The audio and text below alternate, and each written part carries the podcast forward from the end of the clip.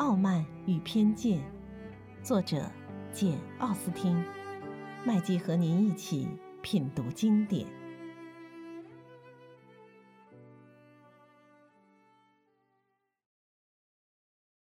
第二十章，寇利斯先生求婚的事，大家议论的差不多了。伊丽莎白只是感到一种委实难免的不自在，偶尔还要听母亲埋怨几句。说到寇利斯先生本人，他可不显得尴尬或沮丧，也不设法回避伊丽莎白，只是老板着个脸，气鼓鼓的闷声不响。他简直不跟伊丽莎白说话。寇利斯先前自诩的百般殷勤，到后半天便转移到卢卡斯小姐身上了。卢卡斯小姐彬彬有礼地听他说话，这叫大家及时地松了口气，特别是让他的朋友大为欣慰。第二天，贝内的太太心情仍然不见好转，神经痛也没减轻。柯尼斯先生还是那副又气愤又高傲的样子。伊丽莎白原以为他心里一气，或许会缩短做客日期，谁想他的计划似乎丝毫没受影响。他原定星期六才走，现在仍想待到星期六。吃过早饭，小姐们跑到了梅林顿，打听一下威克姆先生回来了没有，同时对他未能参加内瑟菲尔德的舞会表示惋惜。他们一走到镇上，就遇见了威克姆先生，于是威克姆陪着小姐们来到姨妈家里。威克姆说起了自己的遗憾和烦恼，小姐们说起了各自对他的关切。大家谈得好不畅快，不过威克姆倒向伊丽莎白主动承认，他的确是有意没去参加那次舞会。他说：“当舞会临近的时候，我发觉我还是不遇见达奇先生为好。跟他在同一间屋子、同一个舞会上待上好几个钟头，那会叫我受不了，而且还可能吵闹起来，弄得大家都不开心。”伊丽莎白非常赞许他的大度包容。后来，威克姆和另一位军官送他们回到朗伯恩。一路上，威克姆总是伴随着伊丽莎白，因此两人可以从从容容地谈论这个问题，而且还客客气气地彼此恭维了一番。威克姆送他们回家，倒有两个好处：一来让伊丽莎白觉得这是对她的恭维；二来他威克姆可以利用这个大好机会去认识一下伊丽莎白的双亲。刚回到家里，贝内的小姐就收到一封信，信是从内瑟菲尔德送来的。他立刻拆开了，信里装着一张精美的热压纸小信笺，字迹出自一位小姐娟秀流利的手笔。伊丽莎白看见姐姐读着读着脸色变了，还看见她仔细揣摩着某几段。不一会儿，Jane 又镇静下来，把信放在一旁。像平常一样高高兴兴地跟大伙儿一起聊天，不过伊丽莎白总为这件事担忧，因此对威克姆也分心了。威克姆和同伴一走，Jane 便向伊丽莎白递了个眼色，叫她跟他上楼去。一回到自己的房间里，Jane 便掏出信来说道：“这是卡罗琳·宾利写来的，先生的话让我大吃一惊。他们全家现在已经离开内瑟菲尔德，奔城里去了。”而且不打算再回来了，你听听他怎么说的吧。他随即念了第一句，这句话里说他们刚刚打定主意，立刻随他的兄弟上城里去，打算当天赶到格罗斯维诺街吃饭。霍斯的先生就住在那条街上。接下去是这样写的：最亲爱的朋友，离开赫德福德郡，除了见不到你以外，我别无其他遗憾。不过，我们期望有朝一日还可以像过去那样愉快的交往，并且希望目前能经常通信，无话不说，以消离愁，不胜期盼。伊丽莎白带着疑惑木讷的神情听着这些浮华的词藻。虽说他们的突然搬迁使伊丽莎白感到惊奇，但她并不觉得这有什么好惋惜的。那姐妹俩离开了内瑟菲尔的，未必会妨碍宾内先生继续住在那里。伊丽莎白相信，Jane 只要能跟宾雷先生经常见面，就是与她的姐妹中断了来往，他很快就会觉得无所谓的。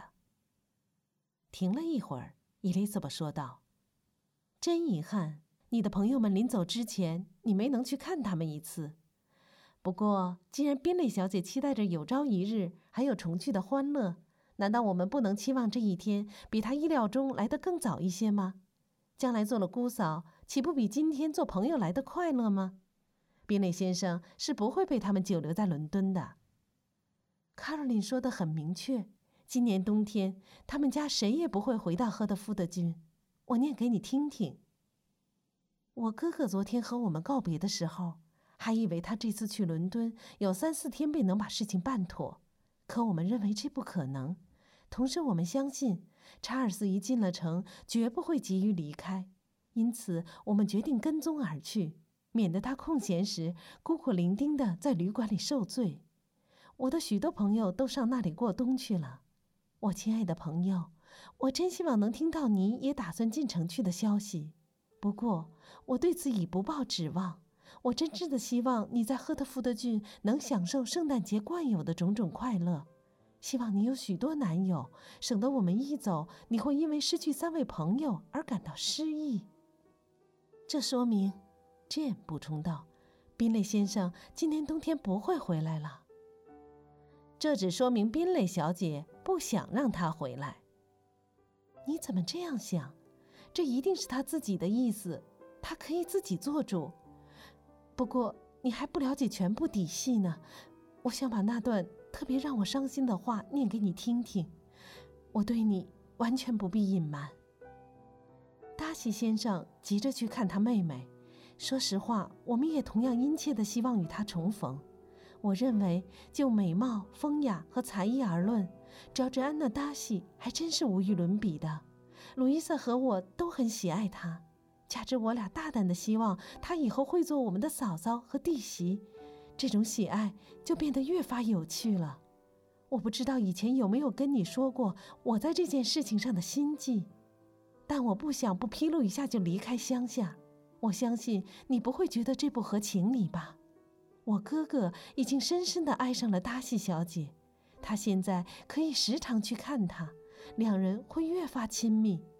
双方的亲属都同样盼望这门亲事能够如愿。查尔斯这个人，如果我说他最能博得女人的欢心，我想这可不是做妹妹的因为偏心而瞎吹。既然所有这些情况都在促成这段姻缘。而且事情毫无阻碍，那么，最亲爱的 Jane，我对这样一件皆大欢喜的事情满怀希望，难道有什么错吗？你觉得这句话怎么样，亲爱的 Lizzie？Jane 念完以后说：“说的还不够清楚吗？这不是明确表示卡洛琳既不期待，也不愿意我做她嫂嫂吗？表示她完全相信她哥哥对我没有意思吗？”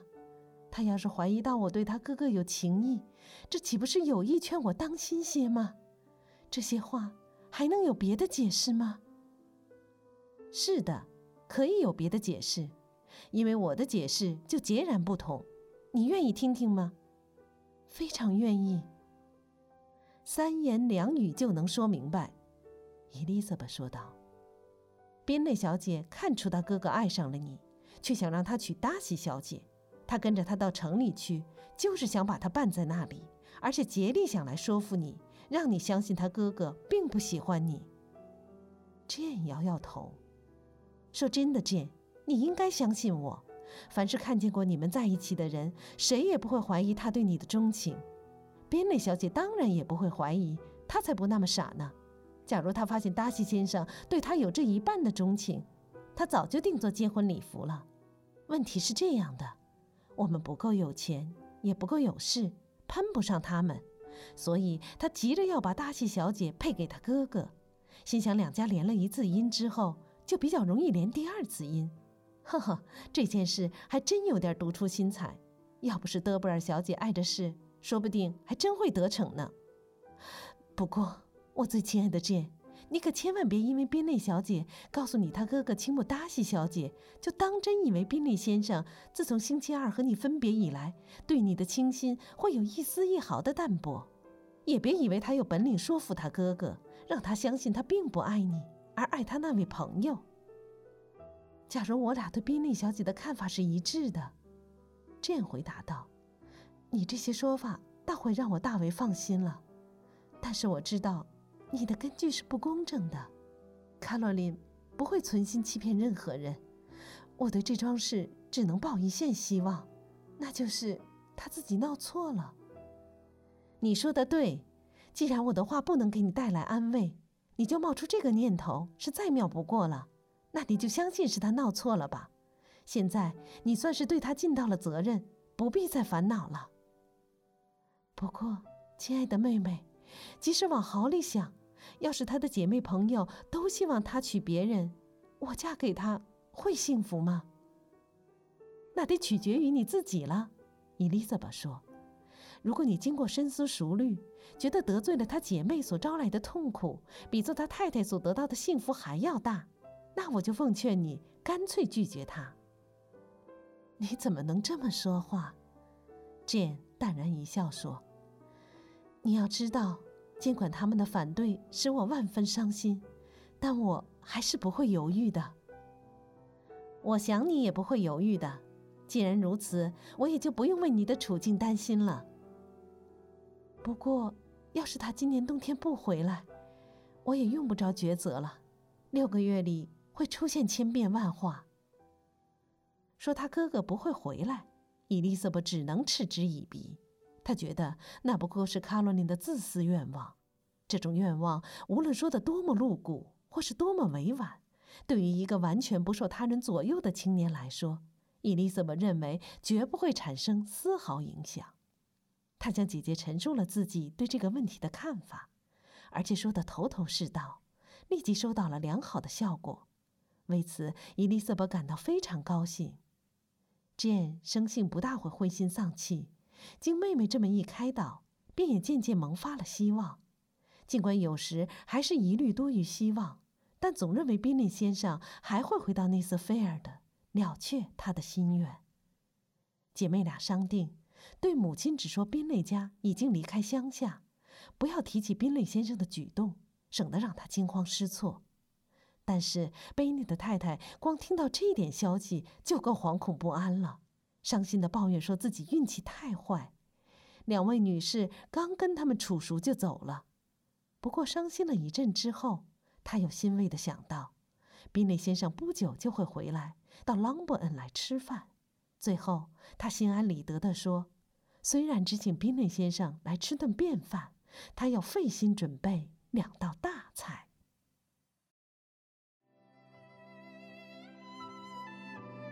品读经典，体味人生，欢迎订阅收听。